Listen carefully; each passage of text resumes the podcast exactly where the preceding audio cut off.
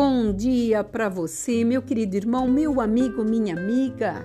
Segunda-feira, o melhor dia da semana. Quando nós mudamos essa esse pensamento de que a segunda-feira era o dia terrível porque nós tínhamos que resolver tantas coisas, mas quando nós achamos que ele que esse dia é o melhor dia da semana, para nós tomarmos as providências e já começarmos a nos preparar para as vitórias dos dias que se seguem. Porque aquilo que falamos é o que nós vamos viver. E quando nós pronunciamos coisas boas, as coisas boas acontecem. Por isso que eu tenho falado insistentemente que a segunda-feira é o melhor dia para você programar até tua limpeza, tua unha, você que vai lavar o carro, meu irmão, você que vai é muitas vezes é, daí ter uma partida de bolinha, bater uma bola com os amigos, tudo se encaixa dentro de um planejamento. Você veja bem, quando Deus fez os céus e a terra, ele levou sete dias. Então houve um planejamento para que tudo saísse perfeito. E tudo que é feito às pressas não é muito bom, porque sempre fica alguma coisa que nós deixamos para trás. E aqui no Salmo 16, quando Davi estava enaltecendo o nome de Deus, ele precisando de ajuda, ele diz assim: Guarda-me, ó Deus, porque em ti eu me refugio, e eu digo ao Senhor: Tu és o meu Senhor, outro bem não possuo, senão somente o Senhor.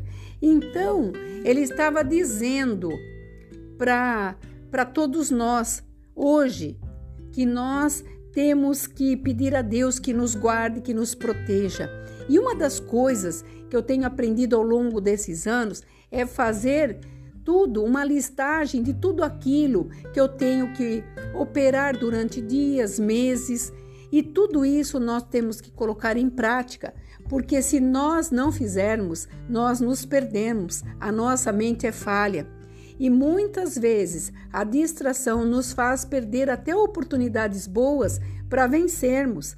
E nós sabemos que ao longo da nossa vida, o Senhor sempre traz para nós estratégia, alegria, e essa estratégia da segunda-feira é começar a segunda-feira com o pé direito, sabendo que todas as iniciativas que você está dando serão cumpridas. E se não conseguir, passe novamente para outra segunda-feira, trazendo a condição de resolver tudo numa sequência. Não desista e não desanime. Sabe por quê? Porque a palavra fala ser forte e corajoso. Então isso está em nós. Temos que colocar em prática, porque no 5 do mesmo é, Salmo 16 diz assim: O Senhor é a minha porção e da minha herança o meu cálice, tu és o arrimo da minha sorte. Então, tenha certeza que este pedido, sendo feito com, com fé para Deus, você vai pedir uma proteção inabalável. Deus está presente em todas as nossas experiências cotidianas. Se engana você que Ele dos altos céus, Ele está lá longe e não te vê. Não, Ele tem atenção às suas palavras, às suas orações. Por isso, Ele nos oferece todos os dias ajuda, conselho, direção e essa comunhão com Deus ao longo da nossa vida nos levará a grandes vitórias, a grandes resoluções, coisas que lá atrás, que você já tem até esquecido, Deus vai trazer à memória e vai concluir aquilo que ele te prometeu. Então, não tenha é medo de adorar a Deus, de pedir para Deus que Ele seja o teu guarda, que Ele te proteja principalmente no início de semana. Nós sabemos que no Salmo 104 ele dá ordem aos seus anjos poderosos para nos guardar, nos livrar de todo mal. Então nós somos guardados por esses anjos que o Senhor fala. Está escrito assim: é, Fazes com os teus anjos e ventos, teus ministros, labareda de fogo, no qual eu dou ordem a teu respeito. Então nós temos, nós temos esses anjos que nos guardam. Então veja como a proteção do Senhor é sobre nós. Então não fale para Deus, ah, Senhor, o Senhor não me ouve, o Senhor não me vê. Não, é pelo contrário. Ele te vê, Ele sabe da tua capacidade. Quem não sabe é você.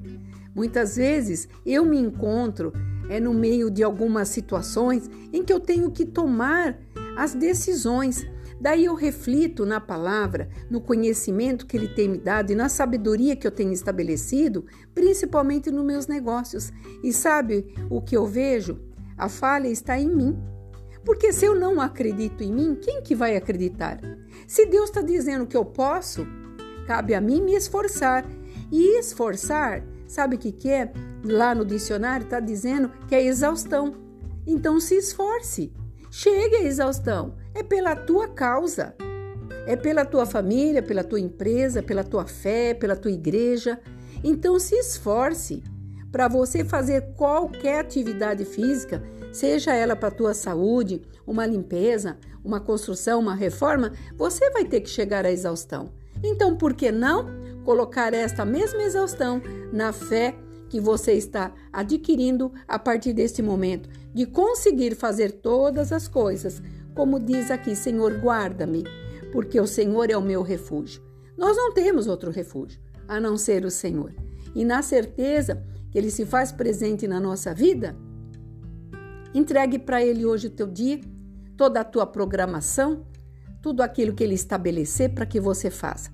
E você verá que os dias que se seguem serão mais brandos e você conseguirá realizar toda essa programação que você está fazendo a partir da segunda-feira. E você verá que a semana, mesmo correndo o tempo como está, você conseguirá chegar aos teus objetivos. Eu tenho certeza que se você colocar em prática, a tua vida vai ter assim uma plenitude grande na presença de Deus e com grandes vitórias também. Aqui a pastora Marina da Igreja Apostólica Remanescente de Cristo. Que você possa acatar essas palavras de conselho que é ditas com tanto carinho, com tanto amor, com tanta determinação, para que os seus dias sejam melhores. Que você fique nesse abençoado dia. Shalom Adonai.